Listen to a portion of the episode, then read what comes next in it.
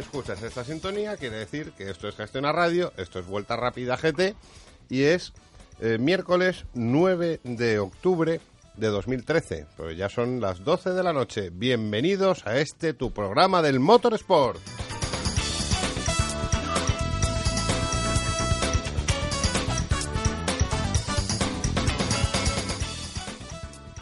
El estudio hoy está vacío, vacío, eh, bueno, vacío. Eh, somos tres, eh, pero vendrá gente, vendrá Bueno, gente a lo yo- yo largo. hago por dos. También, también es verdad, y yo por tres. O sea, entonces ya estamos cinco, seis. Estamos yo. Sí. Una multitud. Curro Jiménez Parte Arroyo, ¿cómo estás? Buenas noches a todos, ¿qué tal? Bien, eh, tienes cosas que contar, ¿no? Pues tienes aquí una chuleta, oye, pedazo ya, de folio de siendo mi mayor- mota, ¿eh? Voy siendo cosa- mayor, me tengo que apuntar las cosas que si no se me olvidan. Bueno, te- me he pasado un fin de semana muy emocionante en, en el Jarama, en el Gran Premio de Camión del Campeonato de Europa y hablaremos de ello. Por supuesto, tendremos a, a nuestro amigo hermano Iván Cruz por ahí. Sí, que el hombre ha sufrido mucho este fin de semana. Me consta, contará. me consta. Fernando González. ¿Qué porquería es esa de, de- de Vuelta rápida, tu programa del motorsport? Vuelta rápida, tu programa de producto. O sea, ¿qué me estás contando? Bueno, sí, también es verdad. también es verdad. Que estás, estás solito, hoy Calzada está con fiebre. El pobrecito calzada está con fiebre, pero traigo aquí material... Tanto deporte no es bueno. Es muy flojito calzada, Es eh, que- se pone malo. ¿eh? ¿Qué va, qué va, qué va? Jovencillo, hombre. Qué es joven. El, ¿Algún junior del día, programa. algún día os contaremos lo que pasó en la bicicleta aquella vez eh, que fuimos a dar la vuelta en anillo. No hay nada que Que, contar. fui- que fuisteis sin sillín, ¿no? No hay nada que contar. ¿Qué va, qué va, qué va? Cabrón. Oye, hoy os traigo un montón de cosas, ¿eh? Os traigo Salón de Tokio, os traigo un pequeño apunte sobre la nueva ley de tráfico, os traigo una consulta, una consulta que nos ha hecho un, un oyente sobre el plan PIB 3 eh, y un poquito de porquería también Sí. que os voy a contar. Bueno, luego tendremos a Carlos Barazal, a David Plaza, eh, Javi Hernández va a venir por aquí también. Pero yo hoy este programa quería dedicárselo sobre todo a un compañero que, que- que- que hoy no está con nosotros en el estudio, que ya lo habréis echado a faltar, que es Antonio Boto, porque eh, ha, ha fallecido su hermano. Y un palo de estos, pues, no sabes cómo, cómo afrontarlo, ¿no? O sea, y yo lo que he dicho es que hoy el equipo de Vuelta Rápida GT va a dedicarle este programa a Juan María Boto, que es, su- Pues que es su que sí. hermano Claro que sí. y que fue, eh, como dice Antonio, el culpable de meter, el que le metió la gasolina en las venas. Claro, o sea, si, si hay un culpable de que a Antonio se le meta la gasolina en las venas, sea una leyenda de los rallies y sea compañero y amigo nuestro, pues nosotros no podemos hacer otra cosa que dedicarle este programa. O sea que vamos a poner un poquito de música, a relajar un poco los ánimos y a empezar dando caña. Vamos. Estás escuchando Vuelta Rápida GT.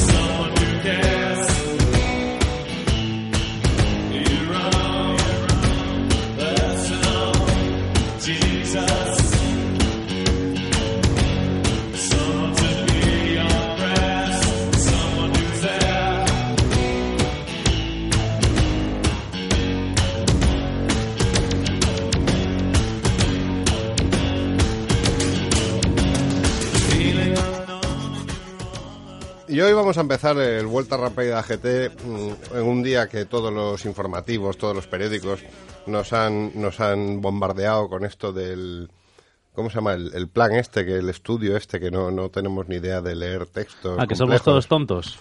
Pero ¿cómo se llama el, el Yo- estudio? No, Yo qué sé, yo soy muy tonto, yo no entiendo eso. que las letras cuando las pones solas. Dicen que en España es que no se lee, que no se, no se leen libros. Y yo hoy quería empezar el programa pues presentando un libro de lo que nos gusta, que es un libro de carreras, que hay pocos, por desgracia. Yo tendría en las librerías un, un estante lleno de, libros de carreras. Y mm, no quiero empezar de otra manera que no sea agradeciendo al autor, compañero físico de, esta casa, porque te está aquí en, en COPE haciendo un programón con nuestro socio y amigo Carlos Barazal, que no es otro que COPE-GP, y estamos hablando de Carlos Miquel, que ha escrito Viaje al centro de la Fórmula 1. Carlos, muy buenas noches. Hola, ¿qué tal? Buenas noches, Ramón. Eh, buenas noches, compañeros. Nada, un placer estar aquí. Primero que nada, enhorabuena por el libro, porque he estado de viaje este fin de semana, me lo he llevado, y oye, es que en dos sentadas estoy a punto de terminarlo. Muchas gracias. Bueno, era, decía el, el director de la editorial el día de la presentación que es un libro que va a ritmo de Fórmula 1. Bueno, pues es un poco, era lo que buscaba, hacer un libro, no, no intentar demostrar ser el que más sabe del planeta, sino contar historias que la gente te tuviera y con un estilo fácil y dinámico. Bueno, eh, me alegro, me alegro mucho de que te esté gustando y que y que, en fin, que sea fácil de leer, ¿no? Que era un poco el objetivo. Hombre, Carlos, yo no sé si serás el que más sabe, porque yo, yo tengo a gala de, bueno, igual que tú, tenemos a gala de tener a, como compañero a una auténtica enciclopedia de las carreras como es Charlie Barazal, mm. Pero desde luego sí que se ve leyendo el libro que estás ahí en el meollo. Estás ahí, pues, joder, si te prologa el libro Fernando Alonso, apague vámonos. Sí, sí, está claro, hombre, al final es verdad que he tenido la suerte, eh, gracias a que el AS confió en la Fórmula 1 eh, en el año 2000 y me, envió allí bueno, pues eh, fui pionero, porque es verdad que los viajes, además, cuento algo en la introducción, pero la verdad que era un capítulo para contar todas las peripecias que te pasan en viajes de este estilo cuando vas solo, eh, cuando no había GPS y, cuando, en fin, eh, tienes que bajarte de un avión en Australia y conducir por primera vez en por el lado contrario y buscar en un mapa un hotel, ¿no? Que además no está en el centro de, de Melbourne, ¿no? Pues, bueno, pues eh, ahí confiaron en mí y he tenido la suerte un poco de estar cerca de Fernando Alonso y al final eh, también cerca de bueno entrevistar a pilotos legendarios como Michael Schumacher, eh, como Kimi Raikkonen, en fin, eh, un poco disfrutar de la Fórmula 1 y empaparme de la Fórmula 1, incluso pues algo que sale en el libro, ¿no? Al final te empapas las 24 horas, e incluso si estás en una fiesta, bueno, pues también estás, eres eh, periodista, ¿no? Y, te callas muchas cosas, pero bueno, hay alguna, eh, como, como lo bien que se lo pasa a Raikkonen, que se podía contar porque lo hacía delante de toda la prensa o de mucha parte de la prensa. Eh, bueno, hay, hay, hay cosas inéditas que nunca se han contado, eh, que nunca he contado, y hay también eh, momentos que para mí son, son muy importantes, y, y bueno, pues pues eso es lo que he intentado plasmar, un poco cómo es por dentro este negocio, este deporte, este espectáculo que, que para mí resulta tan es apasionante, también también es muy duro, pero pero es muy muy muy eh, como periodista es, es de luego un sitio para contar historias porque hay personajes que son, eh, yo creo, irrepetibles. Hombre, yo, fíjate, como, como talibán de, de las carreras y de ciertos pilotos que, que soy, que desde aquí ya te agradezco de entrada que le dediques tanto, tanto espacio en el libro a, para mí, para mí el más grande, que no es otro que el Kaiser. Eh, veo en tu libro mucho respeto hacia todos los pilotos y eso es de agradecer. Eh, yo creo que hay un problema, decías lo, de lo del entendimiento, mucha gente entiende las cosas, yo tampoco creo que esto sea ya eh, como hace la encuesta, y yo te digo que he viajado por el mundo y hay, hay tolais por todo el mundo, o sea, tampoco vamos a, y vosotros también lo habéis visto, vamos, es que cualquiera que te puedes encontrar con un recepcionista que es para matarlo, por ejemplo, en un hotel. Eso es así, eso, eso, y a lo mejor el servicio es mejor en España en muchas cosas, bueno, eh, pero eh, sí que es cierto que mucha gente cuando lee o cuando escucha no entiende una cosa que se llama ironía. Eh, tú puedes ser irónico con ciertas situaciones o puedes hacer chanza con ciertas situaciones o criticar ciertos pilotos en, en algún momento pero nunca eh, he dejado de respetar y admirar a esos pilotos. Es decir, para mí, eh, de verdad que, que Michael Schumacher, por muy distante que pudiera ser en cuanto se apagaba el micrófono o la grabadora o, la cámara de televisión, era Michael Schumacher y es el mejor de, una, de toda una generación. Luego, efectivamente, ha llegado quizás eh, un, digamos que la raza mejora y ha llegado a lo mejor algún piloto eh, que, que, que, tenga más clase pura, pero realmente Schumacher eh, tiene inaugura una época, digamos, Lauda es el primer profesional y Schumacher es el primer hiperprofesional de la Fórmula 1. Entonces, creo que merece no un respeto, muchísimo respeto. reverencial en este programa, por, ejemplo. pero es verdad que, y, bueno, y tiene sus polémicas, tiene sus cosas, pero de luego yo creo que, que había una cosa buena de Schumacher que lo cuento en el libro. Schumacher no, no intentaba parecer eh, un tío guay, o que eso sé que se llama tan bueno, tan, tanto del buenismo. Cierto, cierto. Aquí somos enemigos del buenismo, además. Entonces, claro, eh, a mí me, me, convence más eso que alguien que eh, arrasa a su compañero de equipo en Malasia y, y luego pide perdón. No, has arrasado a tu compañero de equipo en Malasia.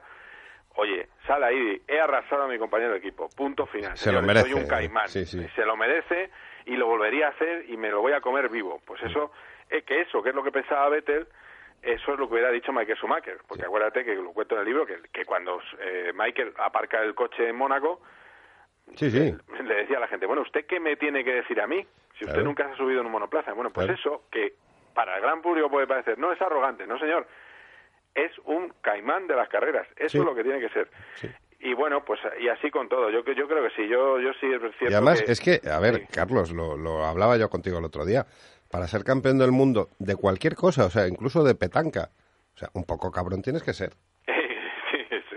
O sea, ninguna hermanita de la caridad, con todo el respeto a las monjitas, va a ser campeón del mundo de, de nada. O No. sea, es que tienes que tener hambre y ganas de aplastar.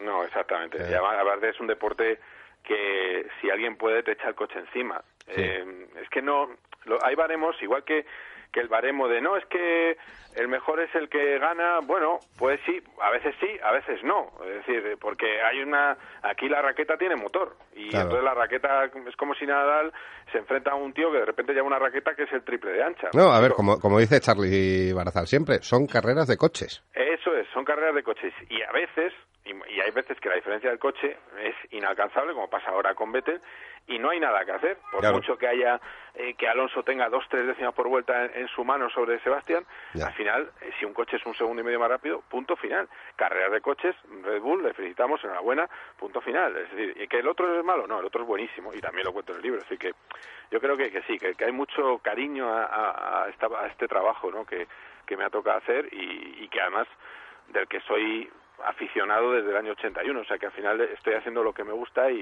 y por eso por eso sigo disfrutando y por eso también eh, aceptas muchas veces sacrificios personales que te que te que te llevan la que tienes que sufrir por las carreras, Sí. claro. Oye, y una cosa, eh, una frase de estas, eh, claro, tu libro lo lees, son, son estos años de, de historia y de repente pues ves la- las reacciones de, de Alonso, pues, pues aquellos cabreos enormes en 2007, eh, en 2006 que tampoco, al final quedó campeón, pero, pero hubo, hubo ahí tensión. Hubo marejadas, sí. Eso es. Eh, esta frase de, de Alonso de me ha quedado claro que la Fórmula 1 no es un deporte. Tú que llevas ya ahora tantos años cubriendo el Mundial, ¿la suscribes? Bueno, en parte. Yo creo que también Fernando sabe que en parte es- sabe que es un deporte. Eh, lo que pasa es un deporte barra espectáculo, barra política, barra intereses, barra muchas cosas. Y al final el deportista cuando se, ahora se habla siempre, ¿no? Eh, Rafa es el mejor de la historia. Yo no tengo nada que discutir de quién es el mejor o no mejor deportista español de la historia. Simplemente digo que no se puede comparar. No, tenemos un montón de deportistas muy buenos y punto, ya Claro, está. punto final, porque además, eh, claro, a mí me dicen siempre, no, es que Alonso hace mucho que no ganó el segundo título. No, es que ganar en Fórmula 1 es bastante más difícil que en otro deporte, porque no depende solo de tu calidad. Claro. O sea, y hay un componente de suerte de que, oye, chico, te toca estar sentado en los aviones, en un avión, y entonces ganarán más mundiales. Es siendo lo suficientemente bueno, insisto, que si Vettel fuera un cencerro no ganaría cuatro títulos mundiales, evidentemente. Es buenísimo. Y además el que me diga que yo digo que Vettel no es bueno es que no me ha escuchado, ni me ha leído, ni nada. Entonces, eh, eh, bueno, es un deporte en el que mm, tienes que ser, eh, aparte de ser bueno en la pista, tienes que tener un equipo que tenga músculo en la pista, es decir, muy buenos ingenieros, Sí. que sepa gestionar bien las carreras y que Y- sepa de usar su poder fuera de la pista. Es que en los despachos hay que correr mucho también. Claro, y eso es lo que quizás eh, Ferrari en los últimos tiempos no ha corrido. Ah. Eh, eso es un poco, Falta carácter ahí. claro, claro, sí, lo- yo en el libro lo pongo, ¿no? Que. Red Bull y Mercedes tienen el poder ahora y es verdad. Y, Sí, sí, no queda otra más que aplaudirles. O sea, es, es, que, lo hacen bien. lo es hacen que- bien. Es que tú tienes que manejar tus eh, tus tus cartas eh, y, y tienes que, claro, en el pasado Ferrari decía, bueno, es que la Fórmula 1 no está sin mí, pero es verdad que Ferrari también se ha instalado en una especie de buenismo Sí. Que porque ellos han arrastrado la fama de bichos de la época de Jan Ujú.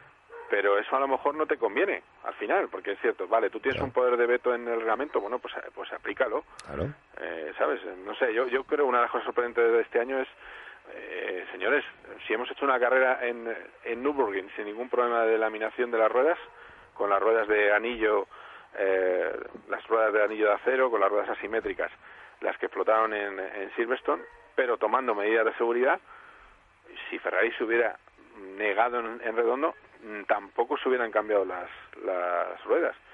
Se cambiaron las ruedas y se encontró medio segundo por vuelta el, el Red Bull y problemas el Ferrari sobre todo en calificación. Pues pues eh, pues es lo que yo digo quiero decir es lo del caimán. Pues también tienes que ser caimán en, en, eh, en fuera de la pista en fin to- de todo ese complejo eh, núcleo pues salen al final las victorias. Si Fernando Alonso si no hubiera tenido un jefe tan hábil como Briatore en los despachos pues a lo mejor le hubiera costado más ganar su, sus dos títulos mundiales Sí, o Eso es- incluso a lo mejor no los hubiera ganado. o no o sea, los hubiera ganado. claro, Entonces, claro. eh, eh, él tenía un alguien que políticamente era muy bueno, muy amigo de Claro. luego tenía un buen equipo de carreras y eh, luego un talento descomunal porque no ganó con el coche más rápido ninguna de las dos mundiales que ganó. Sí. Y, ent- y entonces así así consiguió ganar. Por eso digo que es que es un compendio de cosas que tienen que, que alinearse. Claro. Que claro, a mí cuando me dicen, no, es que tal, no, no, perdóname, o sea, 33 victorias en Fórmula 1 sin tener eh, como norma el mejor coche, salvo a lo mejor en unas eh, 10 victorias de las 33, pues significa que eres el mejor piloto, y lo siento por los que piensen lo contrario, pero es mi opinión modesta, y, y ahí está la, la cuestión. Eh. ¿Que no hay más mundiales? Pues a lo mejor no hay, no hay ni siquiera más mundiales, ¿eh? Y, entonces... sí. Pero oye, que le quiten lo bailado.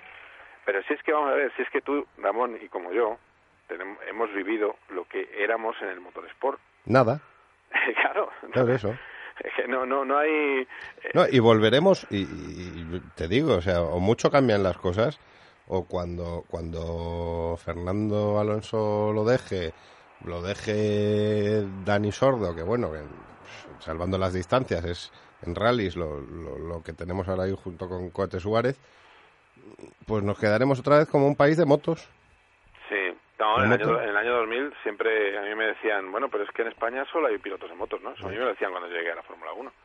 Eh, pero allí no, no no salen pilotos de coches. Esa era la frase literal, lo Claro. que nos hemos mal acostumbrado Claro. y entonces cuando hay un sexto puesto pues la gente pues va de luto por la calle. Pero chico, es que, Ya. es que esto es esto no es fácil y, y insisto que... que, Hombre, es que no, no hay que mm, eh, ir demasiado atrás en el tiempo. Es que cuando coinciden Margen en Minardi y Pedro en Arrows, es un punto era un sueño. Sí, señor, puntazo. ¿Te acuerdas que había Claro. un anuncio de Repsol eh, cuando, cuando puntuaba eh, Pedro Martínez de la Rosa?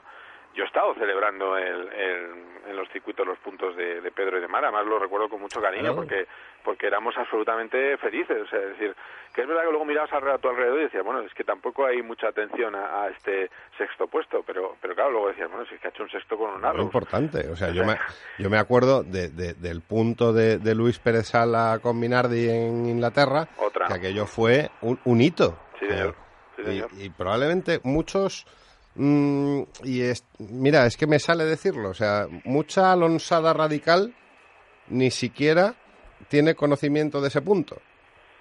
Sí, porque se han Y, y incorporado. ahí con- estamos haciendo algo mal. se han incorporado con la con el fenómeno. Eh, es verdad que son cosas son cosas muy difíciles de evitar, pero sí que es cierto que a veces deberíamos deberíamos hacer comprender a la gente que eh, yo, a veces incluso incluso te dan un pie en la radio, no te dice Alonso solo pudo ser sexto, hombre chico, pues con el quinto coche de la ah, parrilla, ah. sin tracción para atacar a nadie, etcétera, Claro. etcétera, pues eh, Claro, eh, pues el otro día pues, vimos un ejemplo claro de un equipo que depende de los milagros de un piloto. Claro. Es decir, Claro, si sí, esta sí, vez sí. no hubo milagro. Totalmente de acuerdo. No estuvo al 150, estuvo al 95 o al 100. Claro. Y entonces al final pues hizo sexto. Claro. Digo, pues eh, hubo milagro en, en, en Singapur, pues sí, marcó- se marcó un segundo puesto. Ah, y además lo decía él, es que es un milagro que yo esté segundo en el campeonato. Es que está segundo en el campeonato. Claro. Entonces, eh, bueno, en fin, bueno, que me voy de- del tema. Eh, en fin, nos podemos hablar y me, y me enredo. Oye, una cosa, a ver, Dime. tú ha- has venido aquí a vender tu libro. Eso es. El libro está ya en todos sitios, ¿no? Sí, sí, sí, el libro está a la venta desde el 26 de septiembre, lo presentamos la semana pasada. Eh, hoy me lleva la alegría, de, pequeña alegría, porque te, te digo que todo esto eh, hay muy poca publicidad y, y está, es un lanzamiento, pues eso, como se hacen hoy en día, ¿no? Eh, con toda la ilusión, pero no es un gran lanzamiento, evidentemente. Y, y es- me lleva la alegría de que está entre los más vendidos de, de la FNAC, de la FNAC y, y que está entre estaba la última vez que miré el 21 en ebook, eh, o sea que, que, bueno, de momento parece que está funcionando y sobre todo a mí lo que me gusta es que el boca a boca funcione y que le está gustando a la gente que lo ha leído. Yo creo que eso es lo más, lo más importante. Yo sé que es una época muy mala, que no se venden libros, que hay crisis, que esa es otra cosa que también me he liado un poco la manta a la cabeza. Podía haber esperado, pero... Pero, a ver, si la gente lo quiere un poco más barato, lo tiene en formato digital. Sí, sí, sí, a 6, eh, seis euros 90 o 6,50, que es Mira, un precio... tienes ahí un fin de semana de diversión, de, de meterte en las carreras con, con tu libro y fantástico. Sí, sí, por eso te digo. Y luego el que quiera, hombre, bro, pues la cosa romántica tampoco es un libro caro, son 16, 16 euros. Así que, mm, no, no, yo, yo creo que, que la gente le va a merecer la pena y además haces bien en decir eso. El que piense que esto es un eh, que es un relato solo de Fernando Alonso, eh, yo estoy encantado de que haya hecho el prólogo y, y hay capítulos de Fernando Alonso, evidentemente, y se Y habla la, de y la portada, o 2007. sea, tú ves la portada y dices, coño, Alonso en Ferrari, podías haber puesto a Vettel también, pero bueno. Oye. Eso, esa broma ya me la han hecho. Sí, viaje al centro de la Fórmula 1, a día de hoy la Fórmula 1, el centro es, está en Milton Keynes. o sea que- Está bien, No, pues te digo una cosa, fue una casualidad. La verdad es que hubiera puesto a Vettel. De hecho, mi petición era una foto de eh, Vettel, Alonso y, y Hamilton. Pero al final, eh, o sea, de Alonso delante, Vettel, Hamilton. Pero es verdad que, que la editorial encontró esa foto, que estaban, que yo quería también una foto de varios coches para, para Sí. que se viera lo que era Fórmula 1 encontró esa foto era bonita y bueno pues tiramos para adelante. Pero pero no no no hay no hay intencionalidad. Me han hecho muchas veces la broma eh qué pasa buscar una foto que no estuviera Vettel. No no no en absoluto. De hecho lo hubiera la idea era meterlo pero pero al final mira pues pusieron esa foto que era era muy bonita. Y luego hay una foto en páginas eh, centrales en, Sí. bueno en la- las páginas eh, de fotográficas que hay una foto muy bonita de- del Ferrari del año pasado saltando en Mónaco Sí, sí, sí. que esa fue una foto que se barajó como portada Está eh, bien bonita. pero que al final eh, yo preferí una de este año y, y que salieran más coches y, y efectivamente si hubiera estado Vettel mira yo te digo mi, mi opinión personal que hubiera sido hasta mejor pero que vamos que no que se buscó simplemente que fuera se viera una lucha de primera vuelta y que y que estuviera eh, el Ferrari por delante Eso sí, Carlos, yo te hubiera hecho reverencias por donde pasase si hubieras puesto la portada a Bernie Eccleston. Eso ya te lo digo. Pero bueno, claro, no es, no es comercial. o sea Eccleston es otro de tus de tus referentes ¿o qué? Ah, para mí sí, pero y Briatore, ¿eh? no Briatore también también Sí, sí. tiene su, su capítulo Flavio sí sí Claro. No, Flavio para mí, yo mira, ahí, ahí comparto lo de Flavio, porque Bernie, bueno, Bernie tiene sus cosas. Eh, Bernie, Bernie ahora está soplando el viento, el viento está saliendo azul por los intereses de, eh, por la amistad que tiene con, con Red Bull, pero pero y antes en, en otros momentos ha, ha- ha soplado rojo, él Claro. cambia. A mí Sí. Briatore sí que es una- un personaje que, Primero porque tuve buena relación, porque cada vez que le veo, le vi la última vez en Monza, me da dos besos, que yo también, bueno, es una costumbre italiana, ya sabes, y, y es verdad que sí, que tuve charlas muy interesantes en los circuitos con, con Flavio. O sea, es un personaje que se le echa de menos porque de verdad es un tío con, con personalidad, con sus cosas. Sí, pero no tiene ganas de volver. ¿Eh? No tiene ganas de volver. No, no le veo yo con ganas. Le gusta, le gusta ver las carreras por televisión, Por dice que se ve muy bien y que está muy a gusto. Y, no, no, yo creo que, que no, no es... A ver, es que, escucha, ¿qué, qué hace Briatore en una Fórmula 1 ecológica? Es, Ya, que es, un- es como, no sé. No, ¿qué, qué hacemos nosotros? Es que nosotros vamos a dejar de hablar de, de Fórmula 1 cuando se vuelva totalmente ecológica. O sea, no nos interesa una cosa así que no haga ruido, que no contamine. Sí, tú sabes que muchas veces, eh, bueno, sabes, eh, uno de los problemas que va a haber el año que viene es que si la cosa va mal de consumo, pues los coches llegarán a la curva, meterán marcha con otro ruido, más feo que el de ahora, Sí. y cuando llegue la curva eh, harán silencio para ahorrar gasolina, como modo híbrido, Mm. y de nuevo acelerarán la salida a curva, o sea, una cosa absolutamente aberrante para los que nos gusta el ruido y la gasolina. Pero bueno, dicen que así llaman a los fabricantes. Pues Bueno, nada, pero vamos, es, es un poco fórmula fórmula extraña. A Oye. ver, a ver, a ver qué pasa, ¿no? A lo mejor sí nos acabamos divirtiendo, pero A ver. pero pero no me- a mí tampoco me llama mucho la atención, ¿no? Oye, Carlos, para terminar, un poquito de actualidad. Eh, ¿Ves a Vettel campeón en Japón? Yo creo que no. Yo espero que no, vamos, supongo que no. Porque para ser campeón tiene que ganar y que Fernando no puntúe, ¿no? Fernando con un noveno, un noveno de, de Fernando le daría un noveno, con un noveno de Fernando sería campeón Vettel, pero con un octavo ya no. O sea, con un octavo le quedaría todavía un punto a. Yo, yo no veo a Alonso quedando noveno en Japón. Yo creo que tiene que ser un cataclismo, sinceramente, para Sí. que sea campeón. Eh, Vettel, Vettel puede ganar todas las carreras porque, eh, además, de hecho, prefiero incluso que haga como Singapur, que se que machaque así a la competencia y que vaya, que Sí. apriete el acelerador. Sí. A lo del otro día fue una pantomima que a mí no me gustó nada porque al final es un evidentemente nadie discute que es el merecido ganador ganador de, de la última carrera pero es verdad que regulaba demasiado. Y yo creo que incluso es un interés también político de, de que se vea no se vea demasiado dominio eh, Claro, que tiene Red claro. Bull para que no le vuelvan a, a- a- no vuelva a haber quejas pero pero no la del otro día me gustó menos. A mí Singapur sí que la tanda que hizo Vettel me encantó me pareció me pareció muy muy buena. Eh, al fin y al cabo Fue- de verdad el coche era un- superior sí. pero había había que hacerlo ¿eh? Y lo- Fue una exhibición. y lo hizo de maravilla sí. no no eso eso no se discute Eh, eh, ahora mm, bueno pues es lo de siempre Vettel hay que recordar que el verano pasado se quedaba fuera de la Q3 en algunas carreras. Eh, o sea Vettel cuando el coche no va bien no es no es super Vettel pero sí es verdad que cuando la mesa está puesta es un piloto con la estabilidad mental para no Es ultra. Vettel, no super, super Vettel.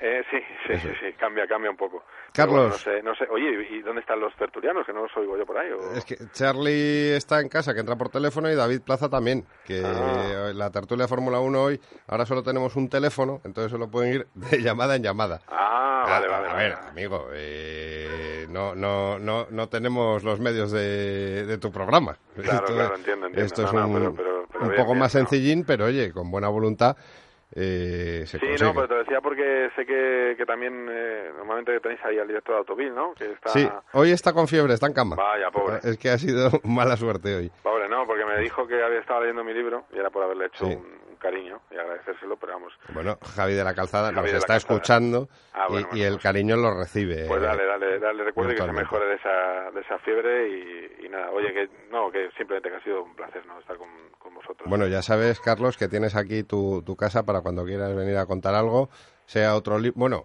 otro libro no porque vas a tardar mucho, pero para hablar de, de actualidad o de lo que sea, si, si te cuadra, ya sabes dónde estamos, que estamos muy cerca.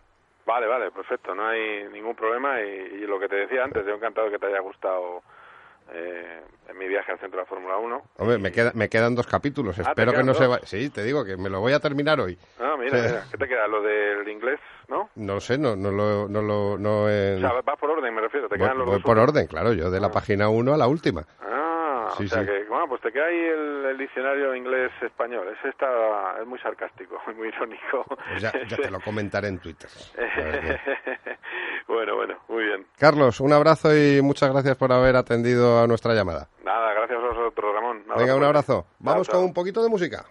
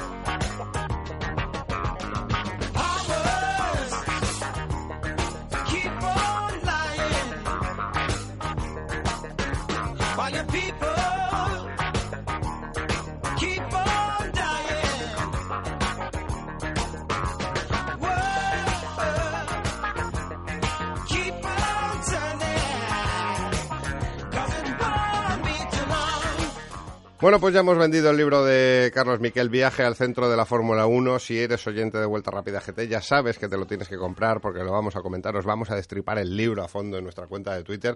Entonces, claro, no queremos hacer spoiler y hay que, hay que leérselo. Eh, yo prometo a los miembros del equipo, una vez termine, que yo creo que eh, voy a finiquitarlo esta noche, ya si queréis lo voy rulando o compraros una copia. pero eso no lo puedes decir, tío. Estás- estamos vendiendo un libro y nos lo vas a prestar. No, tendremos que comprárnoslo, ¿no? ¿O qué? Eso, también es verdad. eh. Que, no, no soy Carlos, pero eh, sí, hay que comprárselo, aunque sea en formato digital. Lo has dicho para ver si es verdad que Carlos oye el programa. ¿no? A ver, a ver, a ver, ¿qué me dice? A ver, ¿qué me dice?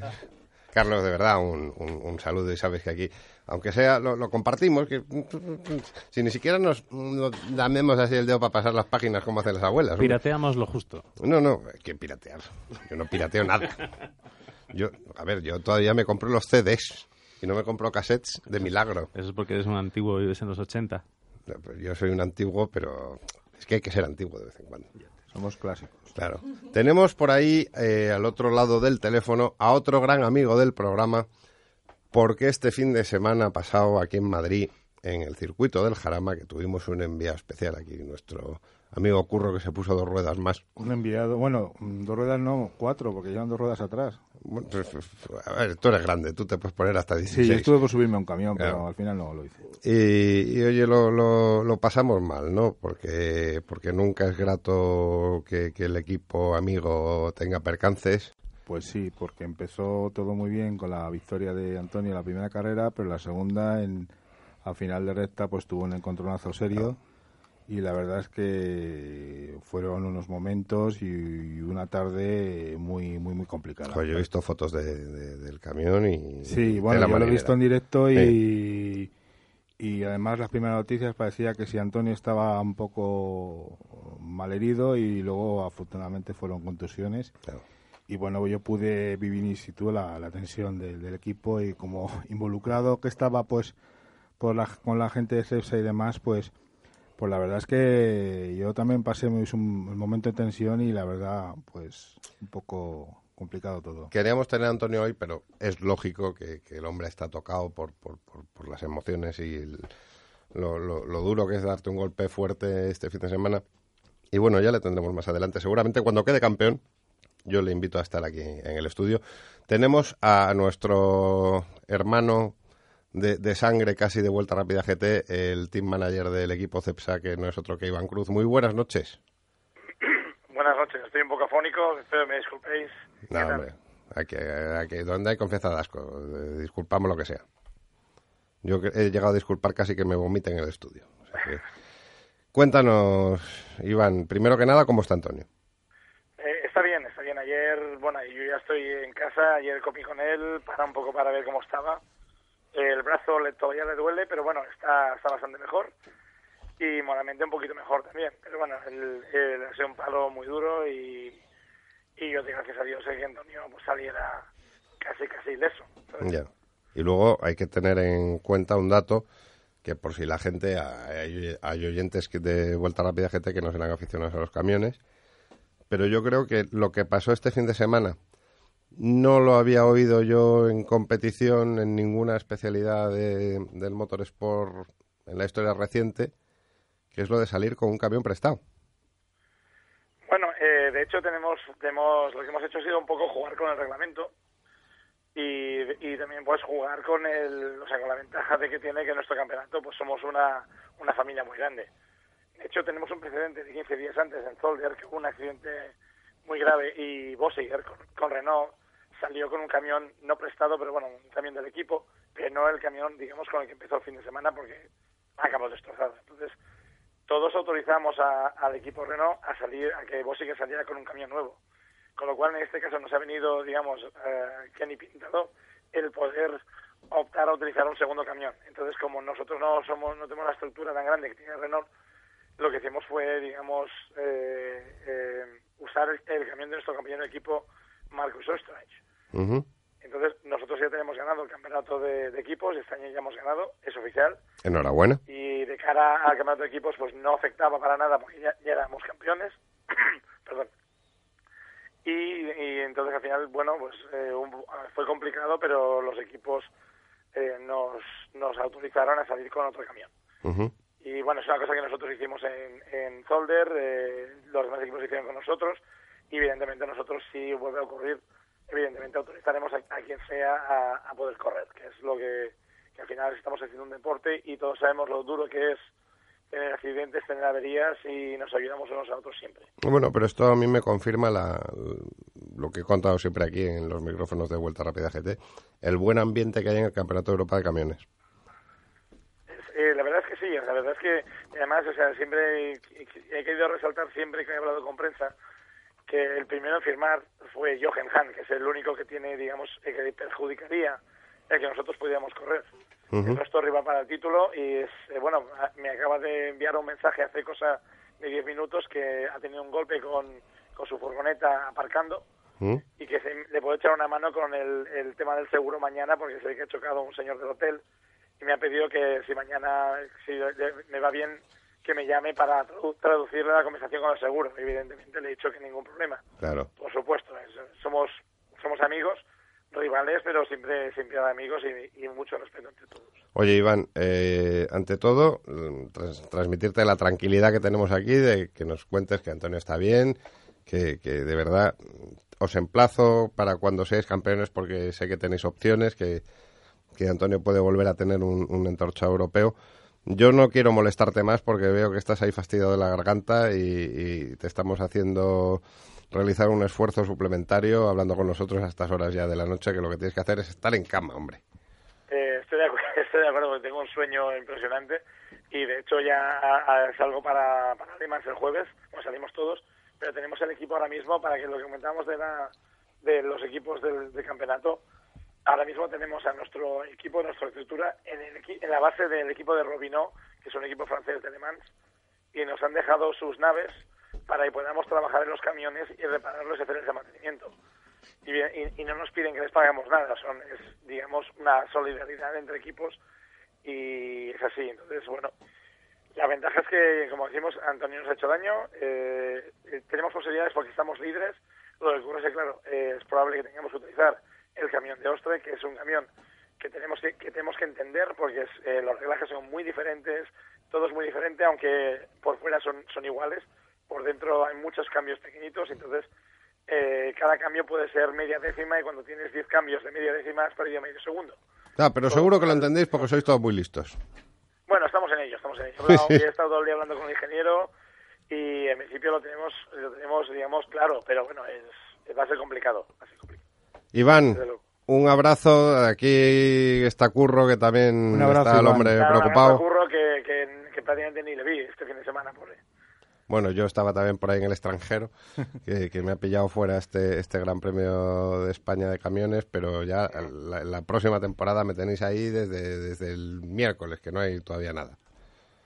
Una, un abrazo, Iván. Un abrazo muy grande, gracias a vosotros. Dentro música.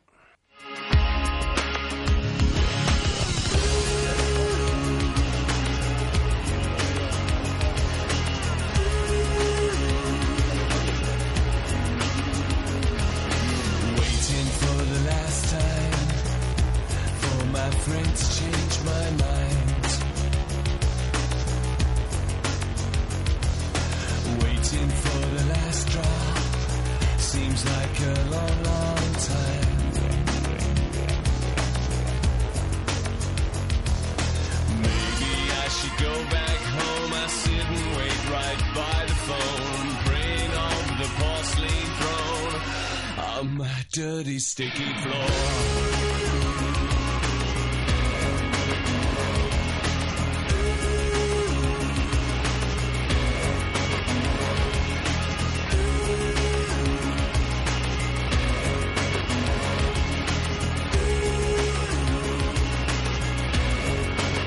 Bueno, a ver, Fernando González, ¿qué nos traes? Joder, qué, qué- qué- qué brusco eres, Ramón. Así Ya me gusta. venga, ya. Dímelo con cariño. A ver, no, a ver, es que el tiempo es el que es. Llevamos ya de programa, ¿cuánto es? ¿Cuánto es aquí? 38 minutos, 39 ya. O sea que venga. ¿Que estás intentando parecer que, se- que es en directo o qué? Eh, todo el mundo sabe que esto es grabado. Bueno. Falso directo. Os cuento, producto. Hoy no tenemos al genial Javier de la Calzada, pero bueno, voy a intentar yo salvar- Recupérate, Javier, que estás ahí con... Ponte una bañera con hielo para bajar la fiebre. Que me dejas solo, hombre. ¿Quién me interrumpe cuando hablo si no estás? Eh, ¿Qué os traigo hoy? Os traigo un poquito un avance del Salón de Tokio. Sabéis que, bueno, estamos recién salidos del Salón de Frankfurt, que ha sido quizás uno de los salones más prolíficos en esto de la automoción, con 42 marcas presentando 129 novedades.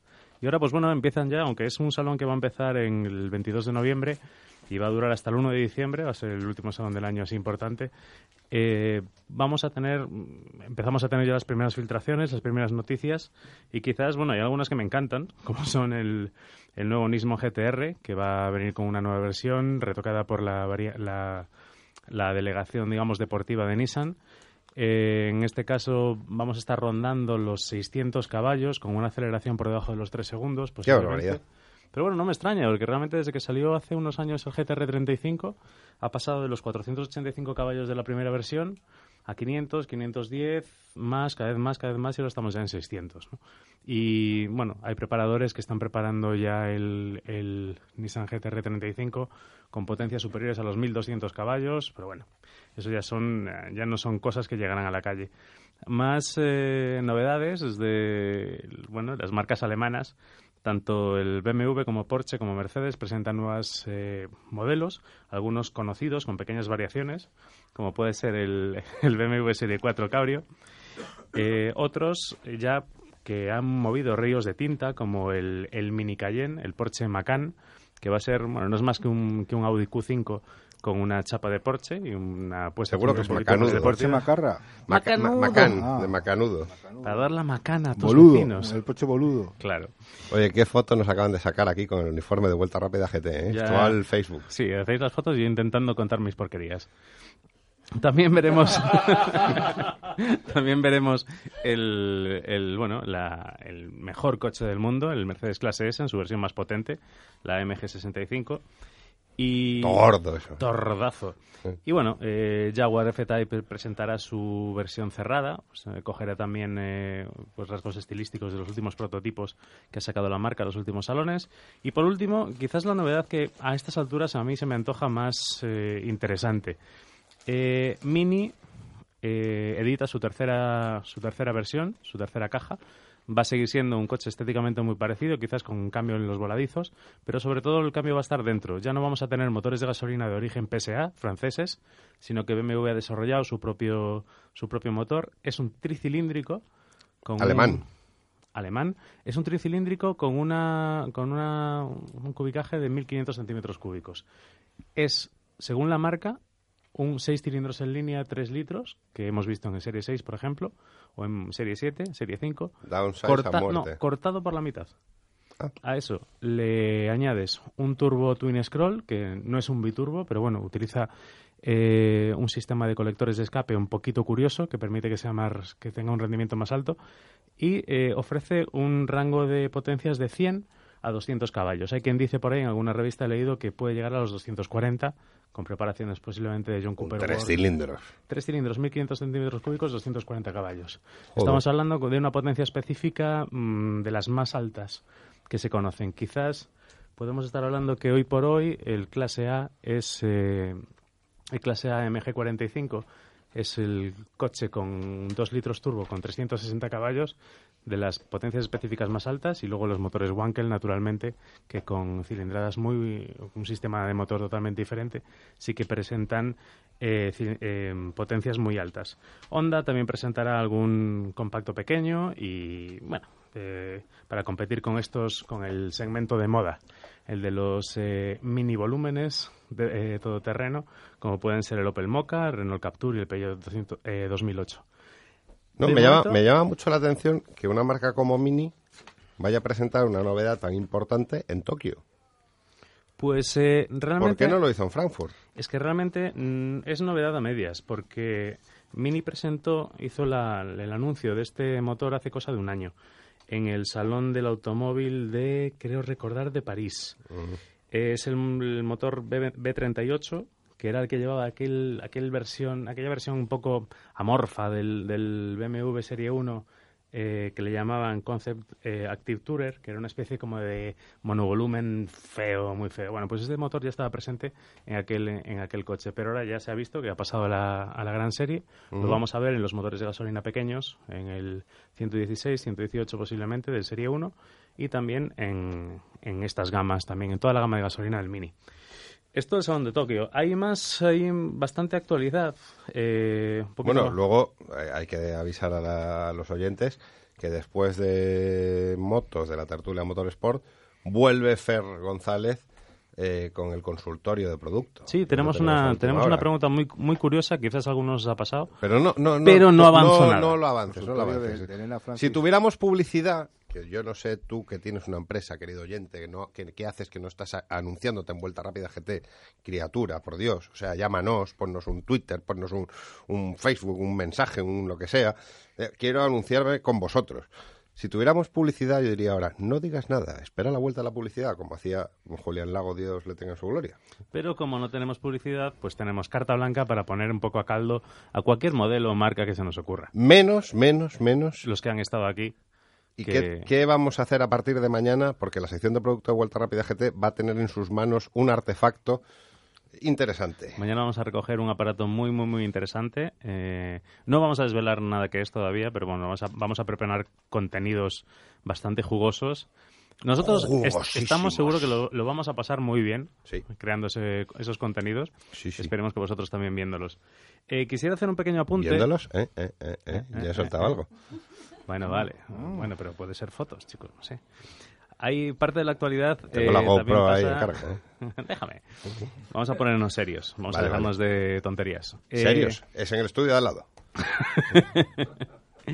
Se está aprobando la nueva ley de tráfico. Mucha gente se frotará las manos cuando dice, no, no suben la velocidad en las autopistas a 130 por hora. Bueno, sí, pero no. Y, y no Joder, es Yo pensé que íbamos a hablar de una botella. y no es ni sí, no, mejor no. Vale. Ya hablaremos de las pegatinas que vamos a tener que poner en los coches para entrar en el centro dentro de unos meses. Y creo Como que en es- Londres, como en Londres. Bueno, pero no somos Londres. ¿Tú cobras como en Londres? No. Ah, pues entonces... Bastante menos. Pues ya te digo. Y conduzco por el lado contrario. Pues, Conduces por el lado, conduces por el lado bueno. Correcto. Claro. Bueno, Reglamento General de Circulación. Entran nuevas novedades. Eh, todavía no está muy claro cómo se van a aplicar, pero sabéis que en ciertos eh, tramos de autopista y en ciertas condiciones climatológicas se va a poder circular a 130. ¿Qué quiere decir esto? Cuando, cuando generalmente, si la limitación está a 120, sabíais que había un margen de los radares que nos permitía circular casi a 130. Bueno, pues eh, a partir de ahora en función de cómo se vayan a aplicar esos márgenes de utilización de los radares, eh, vamos a poder subir un poquito. No va a ser carta blanca para todos, ni mucho menos. Hay varias eh, velocidades que tenéis que tener en cuenta para, para, digamos, no cogeros los dedos cuando lleváis prisa o vais un poco rápido. 150 kilómetros por hora es el máximo en el que si os pilla un radar, la multa es solamente económica. A partir de 151 acarrea también pérdida de puntos. Siempre en autopista.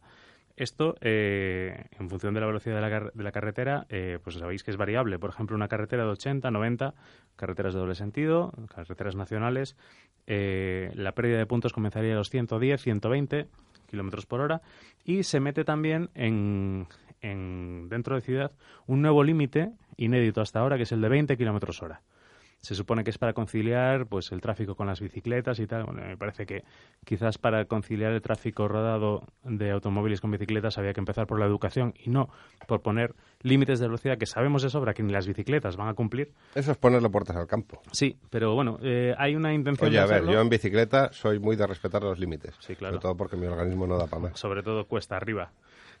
cuesta arriba es... la mierda. Chico, no pasa nada. Tienes que entrenar más, tienes que entrenar más. Además, no es bueno fumar puritos cuando sales a andar en bici. Y eso- Eso no se cuenta, eso no se cuenta. A ver, eh, estaba en una pausa, eh, mirando el paisaje, viendo la caja mágica. eh. Claro, fumarte un purito y decir, oye, pues parece mentira, me he fumado el purito y ahora me siento mucho mejor. sí, claro, A porque ver. es cuesta abajo. Coño, Armstrong se metía no sé qué, yo puritos. Y, tomaba, y, y encima tocaba la trompeta. Sí, y fue a la luna. Claro. Y ganó siete Tours de Francia. Esto es Mira, más cosas serias. Esto sí que os interesa. Y bueno, yo creo que le interesa a todo el mundo. Se duplican las sanciones por conducir bajo los efectos del alcohol. De 500 Es pasa verdad, a 1000 y con un solo huevo. ¿Perdón? Armstrong, con Ah, un solo sí, huevo. sí, sí. Hizo todo eso. Mira, yo ya lo decía, tenía que ir dopado, porque no se puede ganar no sé cuántos tours, tocar bien la trompeta y Fer, llegar es a lo la que luna, hemos o dicho sea- ahora mismo. ¿Ah, sí? Sí, ¿Y yo qué he dicho? tú estás a lo tuyo. Ah, bueno. qué desastre. Qué desastre. Bueno, eh, todo esto, claro, en el territorio español, porque en zonas como Cataluña y País Vasco, eh, en un principio se están mos- mostrando eh, contrarios a la aplicación de esta modificación. Posiblemente en estas dos regiones no se permita en ningún tramo subir la velocidad a 130. Y bueno, eh, ya se verá si el gobierno central pues negocia con ellos para que eso sea así. Las excusas que ponen, pues bueno, yo no las comparto. No creo que en el País Vasco eh, llueva más que en Galicia o llueva más que en Cantabria, pero bueno, eh, cada uno tirará por donde por donde quiera. Y esto es todo de momento. Pues si te parece, eh, yo te lo agradezco mucho esta intervención jugosísima de producto que has dado un repaso a la actualidad. Vamos a hacer un poquito de tertulia de Motorsport. Luego vamos con las motos, si os parece bien a vosotros. Los Sí, moteros sí, de pro que tenéis somos aquí. un- Javi Hernández, que no te A ver qué saludado, no remedio, ha sí, sí, sí. Somos unos Ya, ya, es que está- estamos con tanta Fórmula 1, producto y tal, que es que al final estamos viendo que las motos... Yo me ¿Me debo vas a dejar un minuto? A ver, habéis tenido programas aquí eh, Mm, de, hablar, de hablar largo y pocos, tendido. pocos. Alguno, alguno. Pero eso Luego ha sido tenemos el consultorio... En, en el Mioceno me parece que hubo un programa. No, el mes pasado, curro, o sea, no... Pues me he pasado. y Vamos con un poquito de música, mientras desde Control llaman a Charlie Barazal.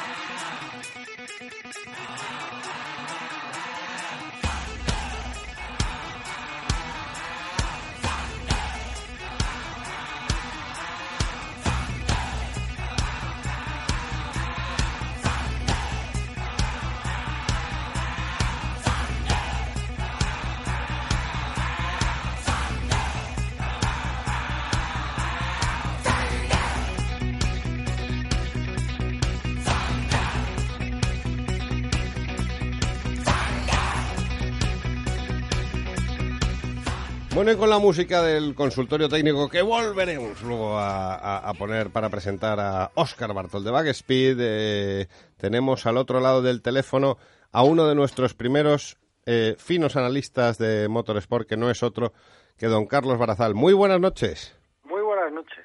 Acaban de preguntar por usted hace un rato un, un invitado que hemos tenido por aquí, compañero suyo en, en la competencia, Eh, que venía a vender un libro. Está bien. ¿Y Sí, lo ha sí. vendido bien? Lo ha vendido muy bien, hombre. Bueno, Eso espero, o sea, el rato que le hemos dado tiene que haber vendido, vamos, por lo menos de aquí salen 20 ejemplares tirando por lo bajo. pues sí. Ah, creo que es un... Está, creo que se lee fácil, lo, lo comentaba ya en el GPK, se lee muy fácil Es lo que le he dicho yo. y, y, y bueno, son sus vivencias, su manera de ver la Fórmula 1, eh, casi 14, 15 años, eh, y, y claro, lógicamente centrado alrededor de Alonso no puede ser de otra manera, Claro. no, no vamos a ser tampoco un poco Quijotes, ¿no? De centrarnos en George Verstappen, por decir uno. claro. Eh, Pero bueno, se, bueno, se- agradecen, se agradecen estos libros que, que- Sí, que sí, haya- sí, sí, y hacen falta más. Hace, hace falta cultura. Mira, yo eh, ayer estuve en el, en el aeropuerto. Charles de Gaulle en, en París y aproveché para... Siempre que voy por ahí me gusta comprar eh, publicaciones de, del motor, que es lo que no- nos interesa. Y Nacho, o sea, de repente ver cuatro revistas especializadas solo de Fórmula 1. Sí. De hecho, una de las tres especializada en Fórmula 1 histórica. Ajá. Claro, dices, qué maravilla. Luego, compras L'Equipe, el, el periódico deportivo Por antonomasia. Por antonomasia. Europa, sí. y mm, Loeb y un gracias en grande en la portada. Efectivamente. Y dices, qué envidia. Pues sí, ciertamente es así, pero bueno, eh, ¿qué le vamos a hacer?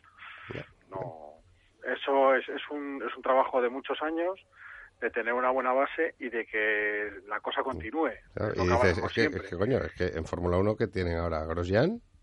Ahora. Ahora. Claro, ahora. Pero han tenido pilotos de siempre. sí. eh, Bueno, Le Pic, Mans, Pic es belga o francés. eh, creo que es francés, Sí. pero igual igual me equivoco. ¿eh? Ahora mismo creo que es francés. Pero quiero decir que, que han tenido de siempre, no deja de ser, los grandes premios surgen en Francia. Entonces, claro, es que las grandes marcas están en Francia en el primero del siglo, sobre todo Renault y, y Citroën, Bugatti, el tema de la competición, es que, a ver, es un problema de tradición. Aquí, las grandes marcas que tuvimos, que las hubo, Hispano-Suiza, pues duró un suspiro. Claro. Eh, Pegaso, en, lo- en cuanto a automóviles, eh, medio suspiro. Claro. Y aún así eh, consiguieron cosas. Entonces, eh, bueno, España, caimita por excelencia, pues es normal. Bueno, a ver, vamos a, a lo que interesa aquí, que es la actualidad. Hombre, Dame, dame dos, tres, cuatro titulares los que estimes oportunos. adiós Seb, hola Seb. Sí, Eso en clarísimo. cuanto al mundial, al mundial de rallies. Y, Y rindamos pleitesía Y al casi. grandísimo Loeb, que, que- ya nos deja huérfanos de probablemente una de las mayores figuras que ha pasado por un tramo del Mundial de. Rallys. eso sin duda. Y el tercer titular es Casi Sep. Sí. a propósito de Vettel y, que pues bueno pues tiene el título en, en la mano no o sea, ya sería ya no es un, un- que lo perdiera ya sería un cataclismo una verdadera hecatombe eh, como bien decías Loeb pues nos dijo adiós nos dijo adiós además Bueno, nos dijo hasta luego, porque pasado mañana lo tenemos en los circuitos. sí no pero bueno hablando de, de los de lo que es eh, los rallies ¿no? Mm. lo hizo eh, parecía que a su manera en, en la, la primera etapa de verdad contamos eh, joder, pues se dio un recital pero luego las montas de neumáticos ahí en Citroën jugaron un poco conservador mientras que Neuville se la jugó le salió bien pues una ventaja importantísima y luego desde ese momento ya Loeb mm, se mantuvo ahí pero no volvió a ser el, el- el caníbal ¿no? al que nos tenía acostumbrados y sin embargo ayer que se había retrasado eh, en la tercera jornada empezó a remontar un poco por debajo del radar y cuando abandona Newville de repente dices ahí va Ladvala, Sordo o mejor dicho Sordo, Ladvala, Loeb y Oyer ahí pegado acabaron la, tercera etapa prácticamente todos juntos en menos de seis segundos y en el primer tramo de por la mañana del domingo, pues cuando se podía esperar que ambos SEP pues eh, atacaran, eh, probablemente lo hicieron. Eh, le salió muy bien a Oyer, que dio un zarpazo definitivo al rally, como luego se vio. Y quizá Loeb llevaba ese camino, pero se salió antes de llegar al primer, al primer parcial y nunca sabremos Ya. que ¿Qué hubiera pasado? Sí. venía. Pero en cualquier caso, eh, decir que, que deja los rallies luchando por la victoria y aunque acabara patas arriba, insisto, luchando por la victoria, después de estar prácticamente cinco meses sin subirse a, a su Citroën. Una retirada gloriosa. Eh, sí, sí, hombre, lo, lo- lo obviamente yo creo que a todos nos habría gustado que...